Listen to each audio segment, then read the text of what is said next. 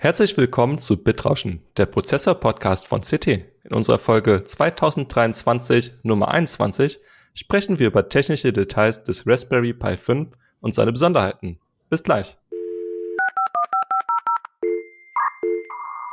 CT Bitrauschen. Der Prozessor-Podcast vom Computermagazin CT.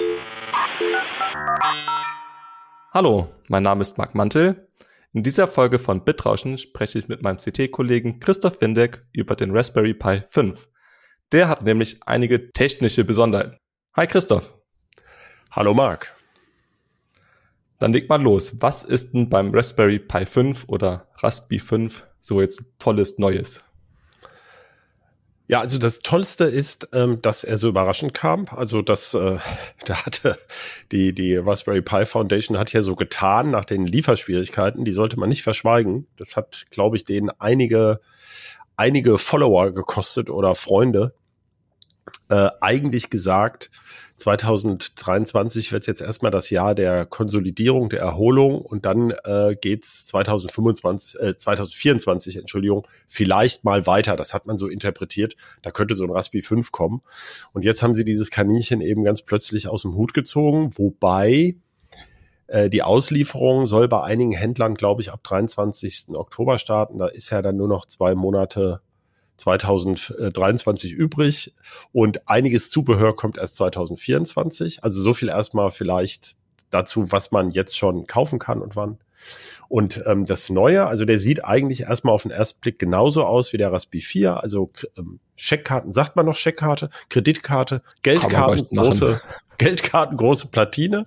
Also dasselbe Format wie, wie bei ähm, fast allen Raspis. Aber ein deutlich schnellerer Chip. Das ist erstmal der wichtigste Punkt. Der ähm, kommen wir ja nachher vielleicht noch drauf, warum der schneller ist. Und eben auch einen neuen Anschluss, nämlich zum ersten Mal PCI Express, jetzt auch bei dieser größeren Raspi, also einer normal großen Raspi-Version nutzbar, aber nur über Adapter. Da kommen wir jetzt wieder zu dem, was ich einleitend gesagt habe. Die kommen halt leider erst nächstes Jahr. Da konnten wir auch noch nichts testen bisher. Und ähm, PCI Express ist wichtig für eine SSD. Das haben sich viele gewünscht, dass man endlich nicht mehr nur von äh, Micro SD-Karte oder USB booten kann, sondern endlich auch von einer NVMe SSD, also M2 SSD. Äh, wie gesagt, kommt noch. Und ähm, ja, und dann gibt's, das sind die beiden wichtigsten Änderungen, wenn man so drauf guckt. Und dann gibt's sehr viele im Detail aber noch. Genau, und da können wir schon mal ein bisschen teasen. Da kamst du ja neulich schon mal ganz wuschig ins Büro, hast über die tollen Details gesprochen. Die kann man halt immer schlecht in einem geschriebenen Artikel unterbringen. Dann sprechen wir dann heute ein bisschen ausführlicher darüber. Also es ist nicht nur eine mündliche Wiedergabe unserer geschriebenen Worte, sondern geht ein bisschen tiefer. Ja, da, das ist ja auch oft was für Spezialisten, wo man so sagt, naja, ähm, eine Fachzeitschrift äh, soll ja trotzdem verständlich sein. Und wenn man da jetzt jedes Detail erklären würde, ähm, würde man irgendwie acht Seiten darüber schreiben können oder noch viel mehr, weil ähm, viele der Tricks, die beim Raspi angewendet werden, also nicht nur beim Raspi 5, aber da besonders, ähm, die gehen schon tiefer in die Trickkiste der, ähm, ja, der eigentlich Elektronikentwicklung, wie sie heute läuft. Und äh, das ist ja nicht einfach so, dass sie irgendwelche Teile, die sie zufällig finden, zusammenlöten, sondern da steckt in jedem Detail ähm, sehr viel Hirnschmalz drin, warum man das genau so macht, äh, zum Beispiel um diesen Preis hinzukriegen. Jo, fangen wir mal an beim Prozessor. Das ist wieder eine Eigenentwicklung, richtig?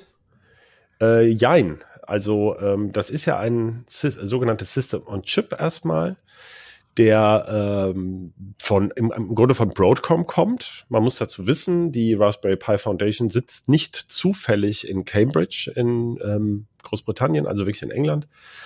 Das äh, an der Uni Cambridge ist ja mal ist sehr viel äh, Chipforschung und äh, vor allem sitzt da der Hauptsitz der Firma ARM.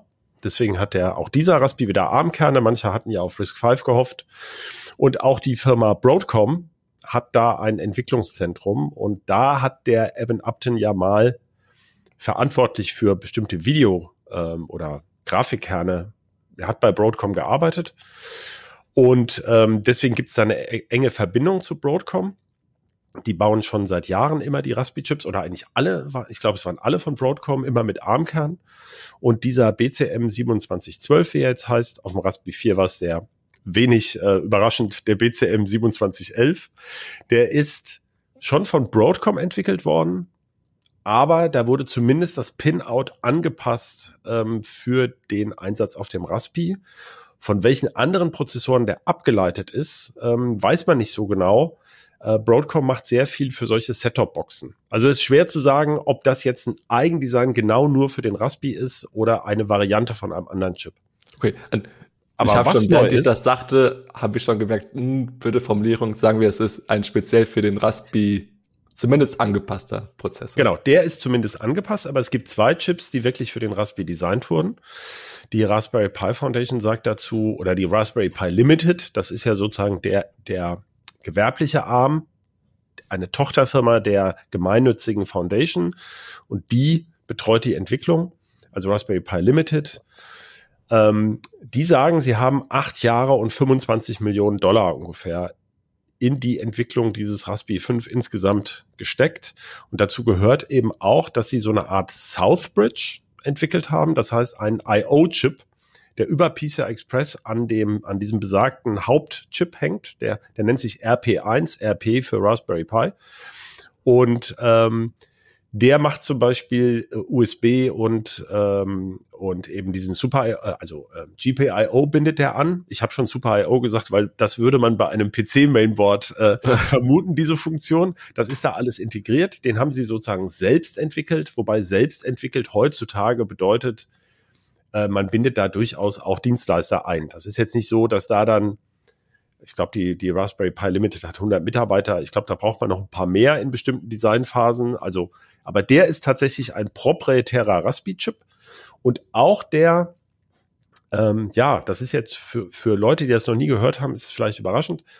Das Power Management IC, also PMIC oder PMIC, ähm, das ist der Chip, der die Stromversorgung ähm, steuert, sowohl für den Hauptchip, den BCM 2712, als auch für den RP1.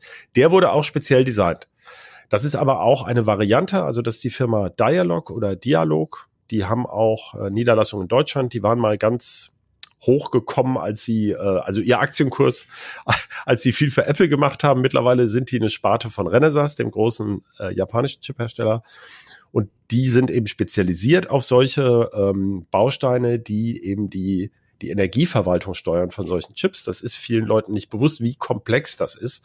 So ein Chip läuft ja nicht einfach an 5 Volt und auch nicht an 1, 1 Volt oder so, sondern äh, da muss man mehrere Spannungen dynamisch steuern, je nachdem, in welchem Energiezustand dieser Chip ist. Und den haben sie sich eben auch anpassen lassen. Okay. Dann zurück zum Hauptprozessor, also dem Broadcom-Modell. Der ist jetzt um man kann schon fast sagen, weltenschneller, zumindest äh, in einigen Bereichen. Was ist da jetzt genau anders? Also wo er am schnellsten schneller ist, oder wie sagt man das? Am, am, am viel schnellsten. Also das ist fast Faktor 20, das ist wirklich irre, aber das ist ein einfacher Trick.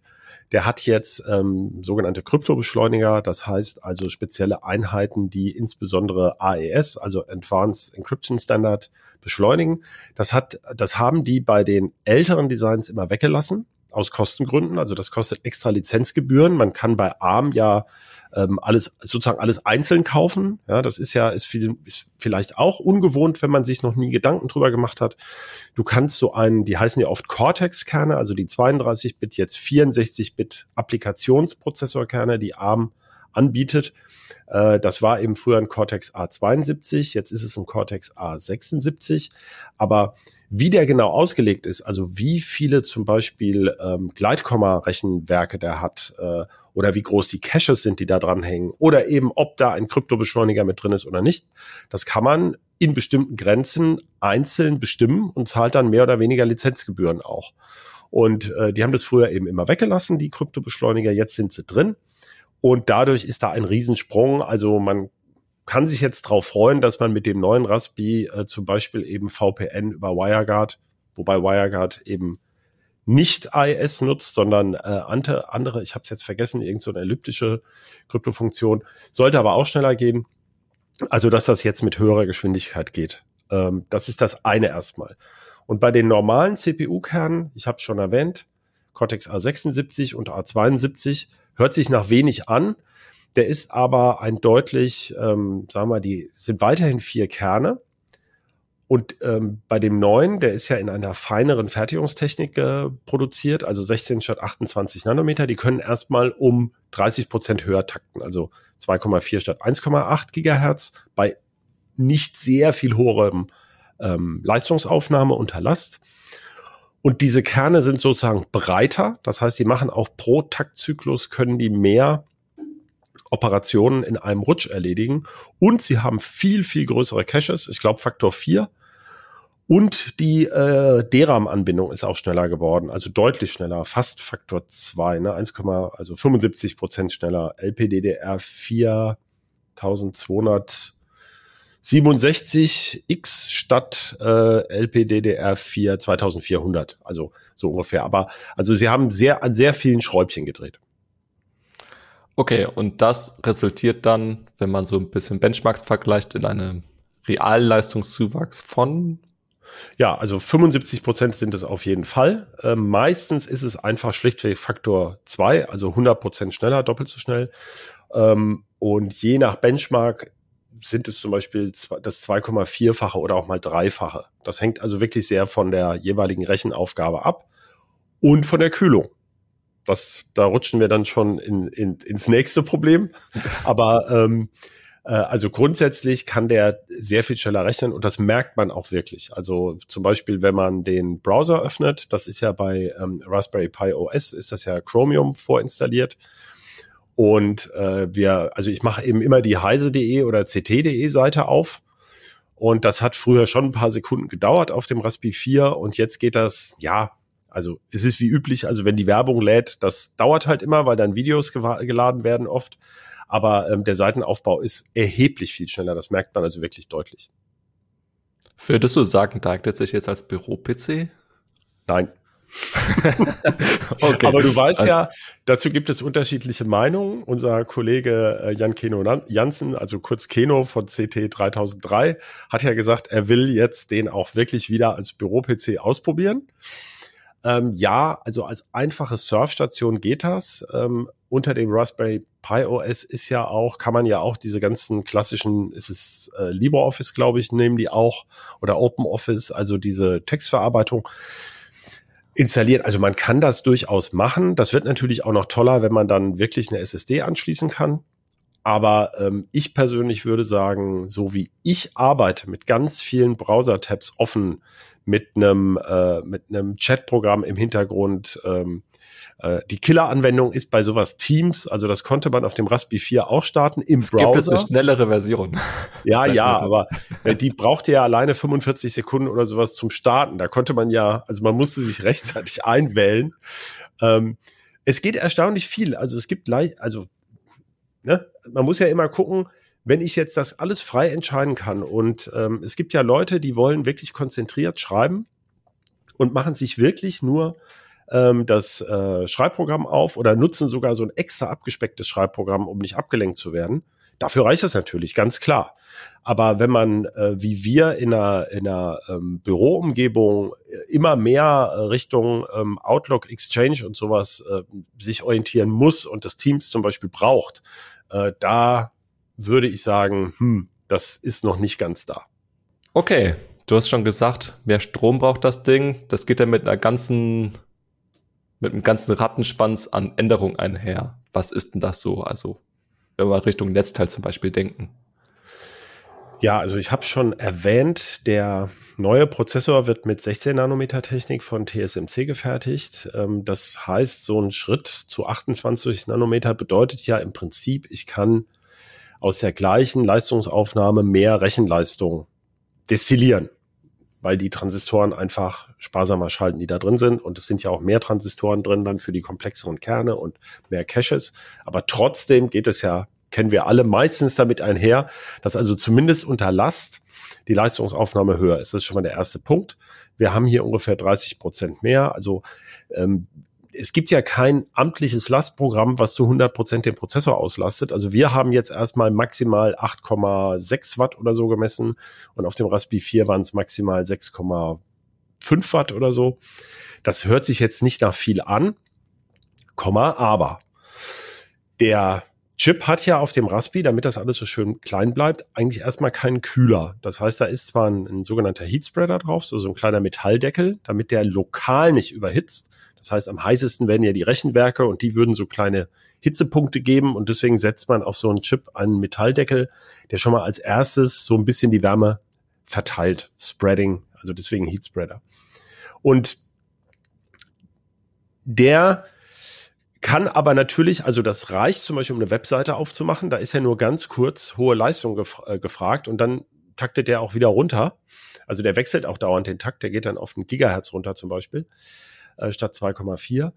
Ähm, das reicht durchaus, aber der wird schon durchaus warm, der Chip. Der hat ja nicht viel Fläche, um das wegzukriegen. Das heißt, also wenn man wirklich das ausreizen will, diese Rechenleistung, die der jetzt bietet, dann braucht man eigentlich einen etwas größeren Kühler. Das kann man das kann man unterschiedlich lösen. Wir kennen das von dem Raspi 400. Der ist nämlich, also das ist beim Raspi 4 eben auch schon ein bisschen so, aber nicht so stark. Und in dem Raspi 400, das ist ja der sozusagen Commodore C64 mit Raspi-Technik, also der ist ja in so eine winzige Tastatur eingebaut. Und da sitzt einfach so ein gebogenes Alublech drauf. Das ist gar nicht groß. Wie groß ist denn das? So Streichholzschachtel groß, ja. Hat noch nicht mal Lamellen. Aber das reicht schon.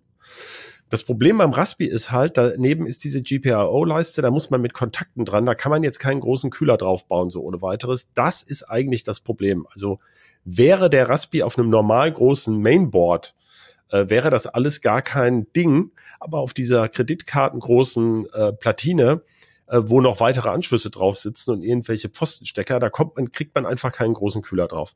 Deswegen haben die jetzt so einen, ich glaube, der soll acht Euro kosten, einen Lüfterkühler gemacht. Der hat auch einen geregelten Lüfter. Das klappt derzeit schon unter Raspberry Pi OS, aber zum Beispiel unter Ubuntu klappt das noch nicht. Dann dreht er da mit 1,5 Sohne. Das ist ein bisschen unangenehm. ähm, äh, also es wird möglicherweise noch bessere Kühllösungen geben, aber der ist sehr flach, damit man da noch so ein Hat, also dieses Hardware attached on top, könnte man da noch draufstecken. Und der passt auch mit in dieses Raspi-Gehäuse halt hinein, was da kommt. Also das ist erstmal jetzt die, die Kühlungsseite. Ähm, fassen wir mal zusammen. Also man kann ihn auch so betreiben, der geht davon nicht kaputt. Aber wenn man die Leistung abfordern will, dann muss man da irgendwas machen. Und dann gibt es natürlich die Stromversorgungsseite. Da haben wir, also um da mehr Leistung reinzukriegen, braucht man ein stärkeres Netzteil.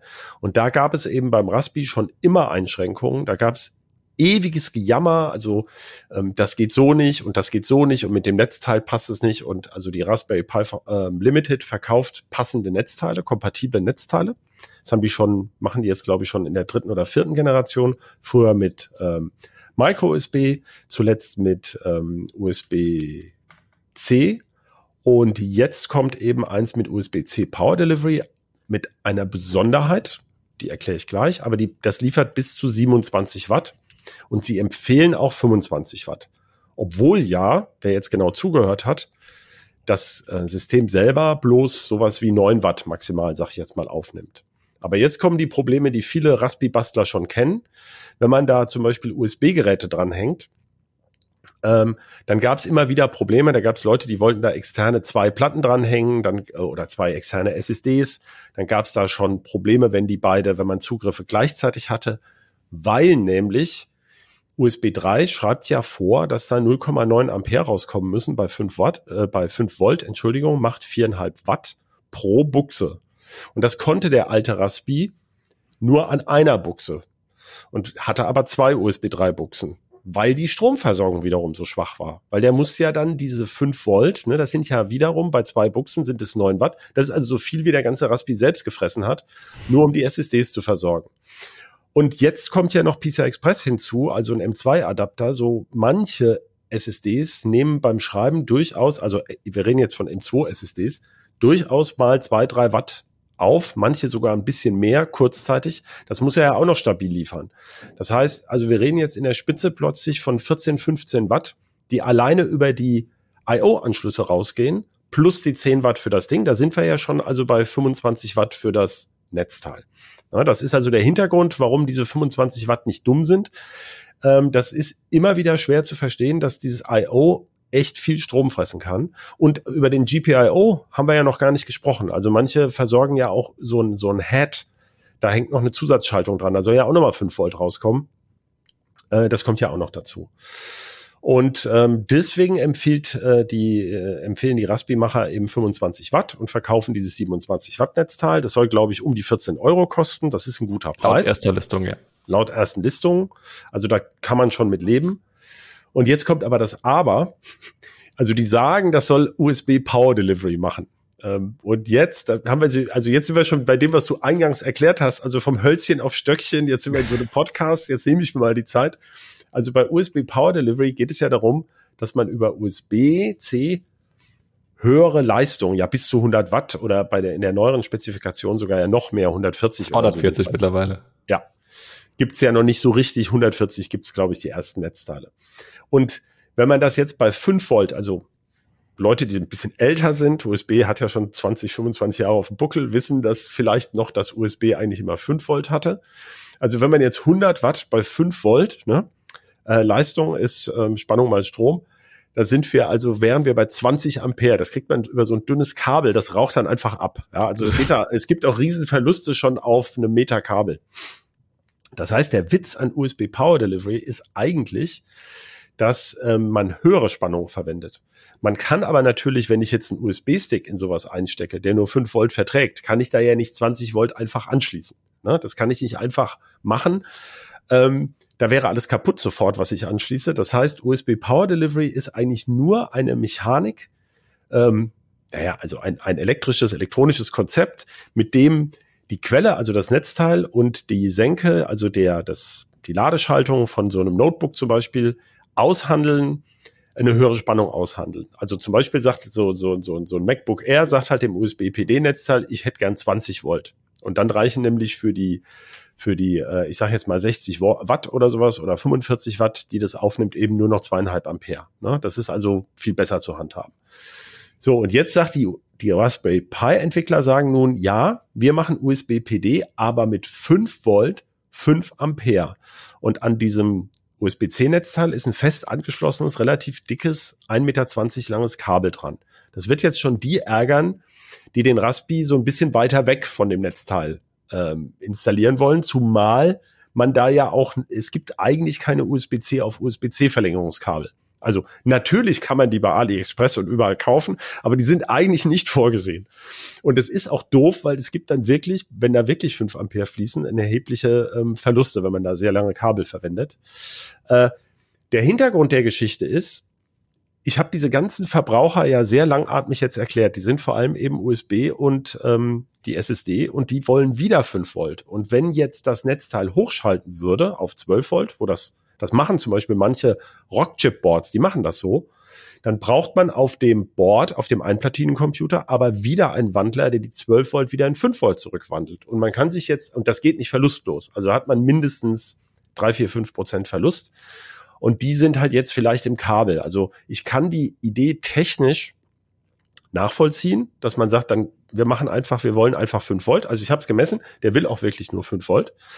Aber ähm, und vermeide die Doppelwandlung, spare also Bauteile, kriege das ganze Ding billiger. Aber ich habe jetzt so ein bisschen ein Problem, weil alternative Netzteile, ich habe mal das von meinem Notebook ausprobiert, 65 Watt äh, USB-C-Netzteil, ging prompt nicht, ne? blieb beim Booten hängen und stürzte gleich ab, weil die USB-C Power Delivery Spezifikation verlangt eben nicht, dass die Netzteile 5 Ampere bei 5 Volt können müssen. Das hängt vom Netzteil ab. Und meistens schreiben es die Hersteller aber nicht drauf auf das dumme Netzteil. Und deswegen kriegt man es gar nicht raus, ob das Netzteil es kann. Das heißt, also da werden wir sicherlich irgendwann, müssen wir mal Rudi fragen, ob er Lust hat, Netzteile zu testen, dass wir uns mal Raspi-Netzteile angucken. Also ich rede hier von Rudolf Opitz, unserem Teamkollegen. Ähm, äh, die das äh, stabil versorgen. Aber im Moment wäre der Tipp, ähm, lieber das Raspi Original Netzteil mit 27 Watt zu kaufen. Okay, um das mal festzuhalten, die Raspberry Pi Foundation oder Limited will es nicht die Nutzer ärgern, gängeln, sondern es ist einfach nur wirklich eine Kostenfrage gesagt. Hier setzt man einen Cut an. Äh, nicht noch eine extra Wandlung, sondern halt ein bisschen mehr Aufwand dafür preisgedrückt. Genau, es geht immer um den Preis. Der hat das, die höchste Priorität und ähm, damit ist die, ähm, sind die Raspi-Leute eigentlich immer ganz gut gefahren. Okay, wo wir jetzt auch schon beim Preis waren. Ein Detail, das du mir noch erzählt hattest, war das Platin-Layout, das ja schon sehr speziell ist, Abstimmungen hat, die so nicht ganz typisch sind, auch um den Preis wieder zu drücken. Was haben sie denn da gemacht? Genau, also bei der Platinenfertigung ist es so, also eigentlich, ähm, das erwartet man so nicht, als ähm, wenn man auf so ein Gerät guckt, dass die Platinenkosten relativ erheblich sind. Und das kann man nicht so einfach äh, das kann man nicht so pauschal sagen. Also es gibt sehr einfache Platinen, die sind dann auch sehr billig und es gibt sehr komplexe Platinen, die sind dann teuer. Also ich, ähm, und man muss immer noch die Bestückung sehen, also ähm, wie der dann gefertigt wird. Das ist so ein Gesamtkonvolut aus vielen Faktoren, wie man eben die Fertigung einer Platine relativ günstig hinkriegt. Dazu vielleicht noch zu sagen, der Raspberry Pi hat ja auch diese charmante Besonderheit, dass er in Europa gefertigt wird. Das heißt, in ich glaube, das ist eine Sony-Tochter, ähm, also von dem großen japanischen Konzern Sony, die eine Sparte, die in Wales eben Elektronikfertigung macht, auch für andere. Und da wird er eben gefertigt, kommt eben nicht aus China unter unklaren Arbeitsbedingungen, sondern wird dort produziert. Das heißt, man kann in Europa sehr gut Elektronik auch günstig fertigen, wenn es halt voll automatisiert ist und ähm, äh, ja geschickt layoutet ist wenn also möglichst wenig Hand und Arbeit, möglichst wenig Nacharbeit und sowas nötig ist. Und ähm, ja, wo fange ich an? Also das eine war zum Beispiel, also man möchte eine Platine haben, die möglichst wenig Lagen hat. Das ist vielleicht auch nicht jedem Zuhörer klar. Ähm, dass ähm, ja man wenn man früher mal gelötet hat, dann hat man selber Platinen ätzen, da hatte man eine Metalllage, das war das. Und dann war schon das Komplizierte, weil man mal eine doppellagige hatte. Das heißt, auf beiden Seiten des isolierenden Materials in der Mitte war also eine Metalllage. Und ähm, schon lange üblich sind vierlagige Platinen für billige Mainboards. Das geht heutzutage immer seltener, weil man nämlich hochfrequente Signale, die haben wir hier, nämlich für PISA Express. Da reden wir über ähm, bereits äh, zwei, ich sag mal zwei, drei, vier Gigahertz Frequenzanteile in den Signalen oder auch, ich habe es erwähnt, LPDDR4X ähm, 4267 Speicher, der läuft mit 2,4 Gigahertz. Diese Leiterbahnen, die kann man nicht irgendwie da drauf nageln, ähm, sondern die, die müssen alle gleich lang sein die müssen sehr geschickt verlegt sein, damit es da keine, ähm, also damit die Laufzeiten alle gleich lang sind. Äh, also dass die Signale innerhalb vernünftiger Latenzen zwischen den Chips hin und her fließen können und dass es kein Übersprechen gibt, also dass die nicht auf andere Signale ähm, äh, ja, die stören, also sich gegenseitig zum Beispiel stören. Na, da wird sehr viel Aufwand getrieben, also zum Beispiel bei Double Data RAM, da steuert man zum Beispiel, vermeidet man bestimmte Bitmuster. Da gibt's so, ähm, weil die sich eben stören würden auf diesem Bus. Also das ist alles sehr trickreich. Da hatte ich übrigens neulich Probleme, nur mal als Randnotiz. Ich hatte ja. meine Kamera, die ich als Webcam nutze, und mein äh, meine Boxen für den PC-Schreibtisch nebeneinander am USB angeschlossen und die haben dann wirklich rumgezickt. Als ich dann die am weitesten entfernten USB-Anschlüsse genommen habe, war alles erledigt. Ja, wobei man nie weiß, ob das nicht die Stromversorgung zum Teil ist oder ja. die wirklich die Hochfrequenzsignale. Das ist ja auch so ein Voodoo eigentlich, dass USB äh, mittlerweile 10 Gigabit kann oder so. Also als ich studiert habe, hielt, hätte man das für Wahnsinn gehalten, dass man irgendwie ähm, 5 Gigahertz durch so ein Klingeldraht morst. Aber gut. Ähm, ich wollte darauf hinaus, also dieses Layout ist eben, da, da kann man nicht viel rumtricksen, sondern da gibt's einfach ähm, Design Rules, also Auslegungsregeln, die muss man einhalten, sonst funktioniert es nicht. Man muss diese Platinen heute im Grunde für bestimmte Signale sogar simulieren, sonst kriegt man das gar nicht hin. Und äh, gleichzeitig soll das aber einfach zu fertigen sein und ähm, möglichst einseitig bestückt, also nicht so viel auf der anderen Seite, das macht es auch billiger äh, und möglichst wenig Lagen haben. Das heißt, deswegen haben die zum Beispiel jetzt im Vergleich zum Raspi 4, der das wiederum, ich glaube, im Vergleich zum Raspi 2 auch wieder getauscht hatte, ähm, die Position von USB-Buchsen und Ethernet-Buchse vertauscht, um da die Leitungspfade ähm, anzupassen. Sonst braucht man zum Beispiel bei USB 3 wieder sogenannte Retimer. Die muss man eben auch wieder irgendwo unterbringen. Also das sind kleine Chips, die die Signale verbessern, ähm, wenn die Leitungslänge über einen gewissen über eine gewisse äh, Leitung äh, Länge hinausgeht. So, und dann haben sie hier, also wollten eine sechslagige Platine haben sie jetzt eingesetzt.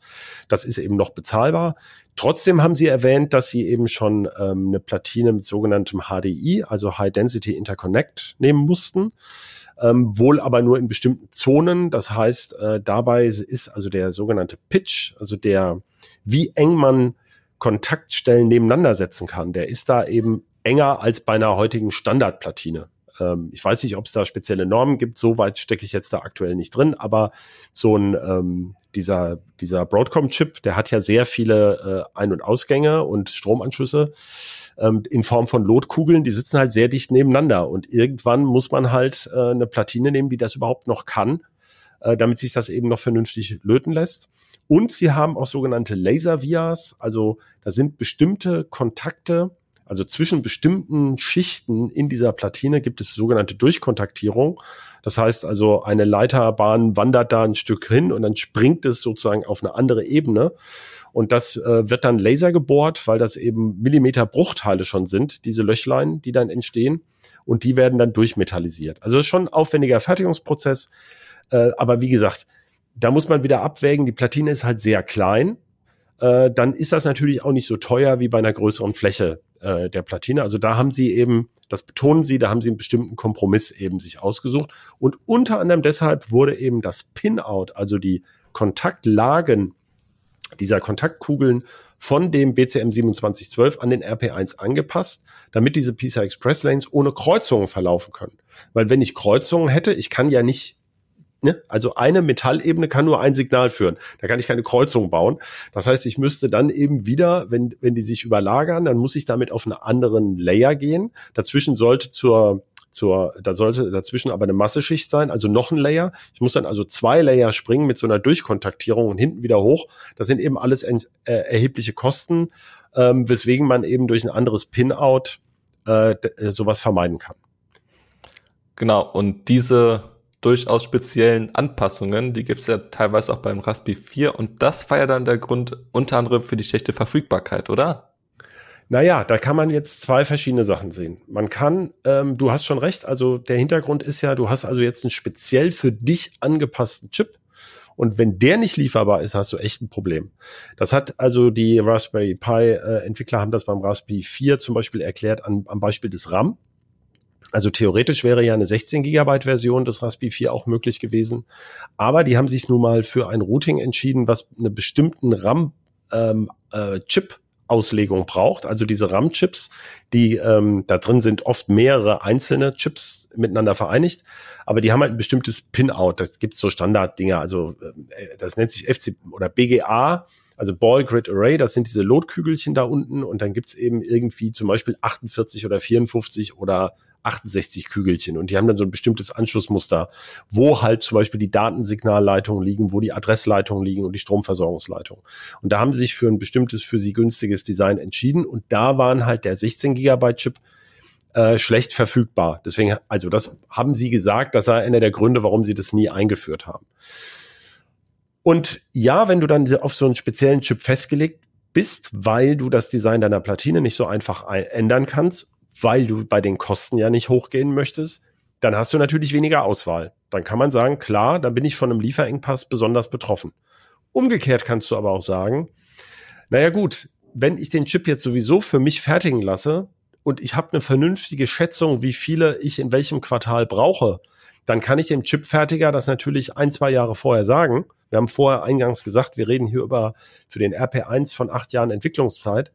Ähm, da sichert man sich dann eine bestimmte Mindestsupply und wird auch noch eine Option haben, da mit einem gewissen Vorlauf noch ein paar Wafer mehr sich machen zu lassen, wo ja bei diesen kleinen Chips relativ viele Chips drauf sitzen. Ähm, also ich bin da hin und her gerissen ob ein Custom Design jetzt wirklich die Lieferzeit äh, so stark beeinflusst. Ich würde mal sagen, ja, wenn du nicht drüber nachdenkst, dann tut es das auf jeden Fall. Also wenn du sagst, ich möchte den so billig wie möglich und will den spontan bestellen. Wir, wir haben das ja schon mal in anderen Podcast-Folgen erklärt.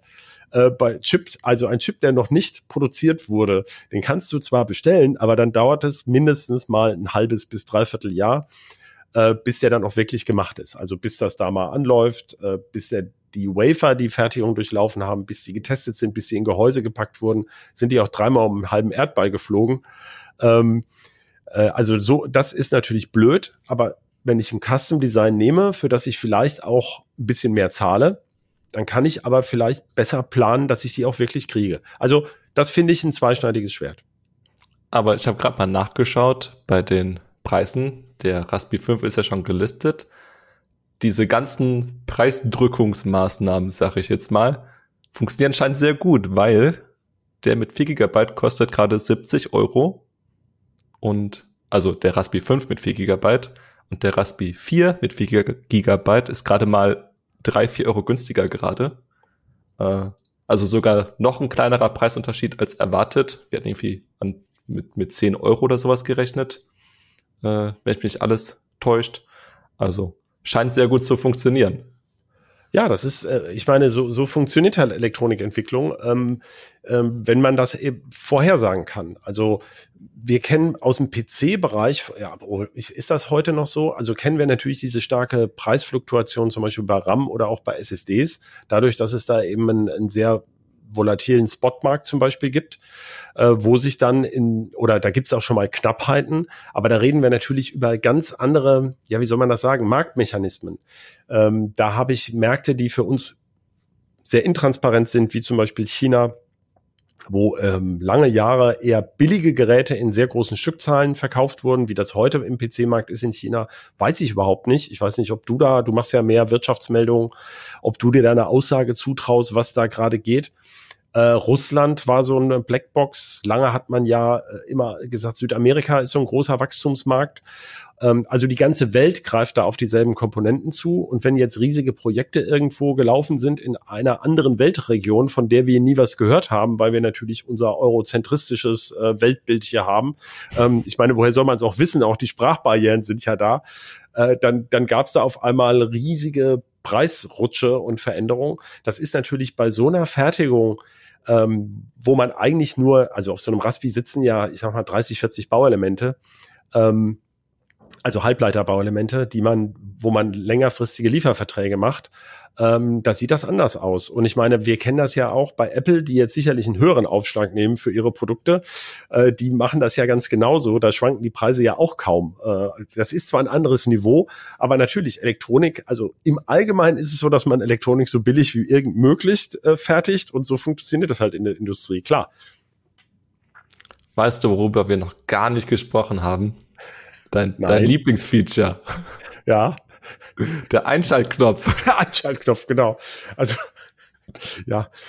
Ja, das ist, der Einschaltknopf interessiert die einen überhaupt nicht. Also wenn du jetzt den Raspi als Heimserver oder, oder per Power over Ethernet versorgten Webcam-Controller nimmst, den schaltest du natürlich nie ein oder aus. Also da ist es vollkommen wurscht. Wenn man aber wie wir diese Dinger misst, ja, oder damit rumbastelt, dann möchte man ihn manchmal einschalten und das ging bisher nicht. Also bisher war es halt immer so, du steckst das Netzteil an, dann bootet er und dann fährst du ihn runter und dann ist er aus. So. Hm. Und anschalten kannst du ihn nur, konntest du ihn bisher nur, wenn du ihn vom Strom getrennt hast und wieder das angesteckt hast. Es gab natürlich, es gab schon Tricks, also ähm, es gab so eine relativ komplexe Schaltung. Dazu musste man aber erstmal diese komische, ähm, wie hieß das noch, so eine Config-Datei bearbeiten. Dann braucht er nämlich im runtergefahrenen Zustand mehr Strom, damit er diesen äh, Kontakt, der hat ja diese GPIO-Pins, auch abfragt, ob, ob du ihn vielleicht einschalten möchtest. Ja, ähm, das würde bei, bei, bei, einem, bei dem PC oder sowas würde der kleine Stromverbrauch gar nicht auffallen. Aber hier bei den wenigen Watt, die er hat, fällt das halt dann auf. Ja, und jetzt ist halt ein Einschalttaster dran. Der ist zum Beispiel mit diesem Power Management IC gekoppelt. Ne? Da hängt er dran. Da steckt ja auch ein kleiner Mikrocontroller drin in so einem Power Management IC und der fragt den halt jetzt ab. Das ist zum Beispiel eine von diesen Besonderheiten, die sie da mit reindesignt haben. Ja, ganz toll. Also ich kann den jetzt runterfahren und per Tastendruck auch wieder einschalten. Ich kann mir schon vorstellen, wie du dich freust. ja, ich freue mich sehr. Auch neu ist ja auch die Echtzeituhr. Das hat auch viele gestört. Also der Raspi ähm, bei bei äh, PC-Mainboards hat man ja immer diese berühmte Pufferbatterie, diese, diese Lithiumzelle CR2032 auf dem, auf dem Mainboard, die eben, wenn der Rechner runtergefahren ist, die sogenannte RTC, also Real-Time Clock, puffert, das heißt wie eine Quarzuhr, also es ist sogar eine Quarzuhr. Und die steckt seit vielen, vielen Jahren eigentlich in der Chipsatz Southbridge oder heute in diesem sogenannten Platform Controller Hub. Und das hat die Raspberry Pi Foundation jetzt eben auch gemacht. In diesem RP1 äh, steckt die Uhr mit drin und es gibt auch einen kleinen Anschluss. Also der ist wirklich sehr klein, wo man so eine Lithiumzelle ähm, so eine fliegende Lithiumzelle oder eben was anderes anschließen kann. Oder soll es sogar ein Akku sein? Oh, das hätte ich nachgucken sollen. Ähm, Habe ich jetzt vergessen. Also auf jeden Fall kann man jetzt einen Puffer anschließen, wenn man den Raspberry halt aus- und einschaltet und er nicht immer an der Stromversorgung hängt. Das ist zum Beispiel für akkubetriebene Projekte natürlich wichtig, ähm, dass dann die Uhr auch gleich stimmt. Und äh, da, da gibt eben, natürlich kann man, wenn man Internet hat, sich mit einem NTP-Server dann verbinden und synchronisieren. Das machen die ganzen Linuxe ja auch automatisch längst. Aber wenn man jetzt ähm, andere Projekte hat, kann das eben sehr störend sein und da ist das eine Erleichterung. Ja. Und nur der Vollständigkeit halber, im Gegenzug ist dann dafür leider die Audiobuchse weggefallen. Ja, wobei die, da haben sie ja eh alle immer gemotzt, dass die Qualität nicht so doll ist. Also auf dem Raspi war ja kein echter Soundchip in dem Sinn, sondern das wurde eben mit, ähm, mit den typischen Methoden eines Microcontrollers realisiert, also einfach als äh, PWM-Ausgabe, wenn ich mich recht erinnere, oder war das Pulse-Code-Modulation? Also ich weiß es nicht mehr. Das war okay, aber nicht so HiFi-tauglich. Das heißt, wer den Raspi als ähm, zum Beispiel für ein MP3-Radio oder sowas genutzt hat oder auch als, gab ja auch diese HiFi-Berry-Projekte, da hat man meistens, äh, du kannst ja einfach ein USB ähm, digital, also eine sogenannte USB-Soundkarte anstecken. Also da gibt's ja mittlerweile recht ordentliche, die auch hohe Treiberspannungen können für, für niederohmige ähm, Kopfhörer äh, oder auch andere äh, per USB anschließen oder es gab auch welche, der kann ja über den GPIO auch i Quadrat C oder ich glaube i Quadrat S. Da gibt's auch Wandlerchips, die das können, die von Linux beispielsweise, äh, wo die Treiber schon eingebaut sind. Also da gab's verschiedene Lösungen und ähm, wir haben bei PCs, ist das ja auch so eine Frage, wer nutzt das überhaupt noch? Also der Sound kommt ja eh raus per ähm, HDMI, wenn man das Signal wirklich haben möchte, als leitungsgebunden oder eben Bluetooth. Das geht natürlich beides auch. Okay. Hast du sonst noch irgendwelche ganz tollen Sachen, die du in Bezug auf den Raspi uns erzählen möchtest? Ja, wir haben ja ursprünglich noch drüber gesprochen, also Power over Ethernet ähm, und also die Adapter, die noch nicht fertig sind. Also für ah. M2 SSD soll es zwei geben. Einen kompakten, der auch mit in das Gehäuse passt, wo dann aber nur die kleinen SSDs draufgehen, also diese 2230, 2242 also drei oder 4,2 Zentimeter lang. Gibt's mittlerweile, hat Lutz letztens getestet mit bis zu zwei Terabyte. Ist auch schon nicht schlecht. Aber so die, der Preiskampf der SSDs, der tobt eigentlich eher bei den 2280ern, also den 8 Zentimeter langen. Das ist so die gängige Type für einen PC. Da braucht man dann eben so ein größeres Head, also Hardware attached on top, so ein, so ein, so ein Platine, die man da drauf steckt. Das passt dann nicht mit in das Raspi-Gehäuse. Kann man noch sagen.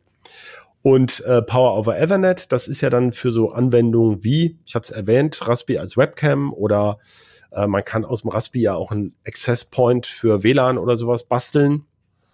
Vielleicht nicht mit dem relativ schwachbrüstigen WLAN-Controller, der da drauf ist, ähm, sondern mit einem, den man per USB anschließt. Und dazu kann man den Raspi halt per Power over Ethernet speisen. Ähm, da kommt auch noch eine Adapterplatine. Die ist eben ein bisschen anders als beim Raspi 4 Vermutlich auch deshalb, weil man halt die höhere Leistung braucht. Also das sind noch so zwei, ähm, zwei Sachen dran. Und dann hattest du, glaube ich, im Vorgespräch hattest du noch mal gesagt, kann man den Raspi übertakten? Du hattest ja so ja. ein bisschen ins, ins Forum geguckt. Ja, weiß ich noch nicht. Also muss man gucken, das geht bestimmt. Wobei ich dann sagen würde, das sind, das, ich wollte es deshalb erwähnen, weil ich, es sind so disparate Anforderungen an dieses Ding. Mit dem kann man ja so viel machen. Das ist ja so ein Universalbaustein. Man kann natürlich jetzt böse sagen, der kann alles und nichts richtig. so ein bisschen wie ich. Äh, Was hast also, du jetzt gesagt? man kann es für alles Mögliche nehmen, aber dann, und immer gibt es irgendeinen Nachteil. Ähm, das heißt, die einen, die regen sich schon auf, dass er zu viel Strom frisst und die anderen wollen ihn übertakten. Das geht ja in verschiedene Richtungen. Also übertakten, wir haben ja lange über den Kühler gesprochen, ist ganz sicher nur sinnvoll, wenn du den Kühler da drauf steckst, weil ähm, was willst du sonst mit der Mehrleistung machen? Er überhitzt er halt noch schneller. Ähm, vermutlich geht es. Man muss aber berücksichtigen, von 1,8 auf 2,4 und von 2,4 auf 6, das sind ja jedes Mal 600 Megahertz, ne? Ist hört sich jetzt nur. Du meinst von 2,4 auf 3, nicht auf 6. Äh, 2,4 auf 3, genau. Entschuldigung. Aber 600 ähm, von, von 1,8 Gigahertz sind die 0,6 Gigahertz halt ein Drittel. Das ist schon ein erheblicher Sprung. Bei 2,4 ist es halt aber nur noch ein, ähm, was war es, ein Viertel? Ich glaube, ich habe vorher lange gerechnet. Äh, das heißt, der Vorteil wird eben auch immer kleiner. Und wir sagen ja immer so, unsere Faustregel, also bis man was spürt bei so einer klassischen PC-Nutzung, da ist 30 Prozent mehr irgendwas, also ob das nun SSD-Durchsatz ist oder Latenz oder eben Taktfrequenz von so einem Rechenwerk, das ist so die Untergrenze, wo man anfängt, was zu spüren. Ähm, und da 30 Prozent mehr rauszunudeln, äh, das muss man sich überlegen, ob das, das kann Anwendungen geben, wo das gerade zwischen Geruckel und nicht Geruckel geht, ähm, aber da würde ich jetzt also nicht ist ja ein Bastelrechner und da kann man ja ein bisschen rumbasteln, rumprobieren und seinen das Spaß ist doch das Tolle an dem Ding, dass es eben doch relativ bezahlbar ist. Können wir vielleicht ganz zum Schluss noch sagen, also der Raspi 4, der geht ja bei, also theoretisch geht er ja bei 35 Euro los, wenn er mal lieferbar ist. Das ist aber die 1 Gigabyte Variante. Die ist ja eher ich sag mal, ein Gigabyte ist wenig für so ein äh, relativ lang, genau. Zwei Gigabyte, hm, hm, hm, da sind wir schon bei so 45, glaube ich. Ich weiß nicht, wie die realen Preise im Moment sind. Und wir haben ja jetzt beides mal die 4 Gigabyte Variante miteinander verglichen. Der kommt, der Raspberry 5 kommt zunächst nur mit 4 und 8 Gigabyte. Ich halte das auch für äußerst sinnvoll. Ja, ähm, und RAM ist halt ein Kostenfaktor, muss man immer sehen, obwohl RAM ja billiger geworden ist, aber das ist halt wirklich einfach, diese Chips sind, die kosten ein paar Euro und ähm, äh, die waren sich noch unsicher, ob sie eine 2 Gigabyte Variante noch nachschieben. Also das hängt eben davon ab, wenn sie jetzt schon ausverkauft sind mit 4 und 8, dann wird es sicherlich länger brauchen, bis sie mit einer 2er Variante kommen, die dann noch mehr äh, Nachfrage erzeugt. Aber äh, möglich ist das. Aber hältst du dann eine 16 Gigabyte Variante für realistisch? Das kann ich jetzt gar nicht beurteilen. Also ich habe da habe ich noch nicht so drüber nachgedacht. Es gab jetzt im Forum schon interessante Hinweise. Es gibt ein ja, wenn man es gibt jetzt sehr günstige diesen Intel N100. Ähm, das ist ja auch, du weißt ja, ich habe so ein Herz für so für Solution-Prozessoren. Und äh, der, der N100 ist ja so ein, so ein kleiner Herkules unter den Luschen. Also der ist ja erstaunlich leistungsfähig, ja. Und wenn man jetzt so ein Raspi hätte mit 16 Gigabyte, der würde wahrscheinlich über 100 Euro kosten. Man, na klar könnte man damit jetzt irgendwelche Docker-Sachen machen, aber ich habe nur vier Kerne ohne, äh, ohne äh, Multithreading. Und ohne, nein, ohne SLT. Multithreading die können ja viel. Äh, Entschuldigung, genau, ohne, ohne, ohne ähm, Simultaneous Multithreading, also Hyperthreading nennt's ja Intel. Das heißt, ähm, da müssen, müssen sich die, müssen sich die Sachen auch noch die Kerne teilen. Also mit 16 Gigabyte könnte ich pro Kern halt 4 Gigabyte dazu teilen. Man macht das ja sicherlich ein bisschen anders, aber äh, man ist dann schon schnell in der Region, wo man sich dann sagt, also bei dem Preis und wenn das Ding dann dauernd unter Last steht und dann auch eben vielleicht 12 Watt dann auch braucht, also wenn ich jetzt noch den Chip dazu nehme oder so, da komme ich ja schon in x86 Größenordnung und da habe ich aber doch noch eine ganz andere Hardware, äh, Softwareauswahl. Das habe ich genau durcheinander gebracht. Ähm, äh, also da wird's dann grenzwertig, wofür man das eigentlich noch bräuchte. Ja, aber wir werden sie uns, also wenn sie kommt, werden wir sie natürlich angucken und vielleicht fällt uns das was ein. Ähm, ich habe das Gefühl, 8 Gigabyte ist schon eine ziemlich gute Ausstattung. Und ähm, natürlich ist die Erfahrung jetzt verzerrt. Also die, die 16 Gigabyte Variante für den Raspberry 4 ist auch sicherlich deshalb nicht gekommen, weil er ja nun mal zwei Jahre fast nicht zu bekommen war. Da wäre es ja eine Verhöhnung der Käufer gewesen, zu sagen, wir haben jetzt auch eine 16 Gigabyte Variante, die ihr nicht kaufen könnt. Ja, also natürlich macht man das dann nicht. Äh, also wenn die Supply, wenn die Lieferfähigkeit besser wird, dann kann sich das natürlich ändern. Das ist doch mal eine Ansage. Dann würde ich sagen, vielen herzlichen Dank, Christoph, fürs Gespräch. Sehr gerne. Und natürlich auch an alle Zuhörerinnen und Zuhörer einen großen Dank für Ihr Interesse.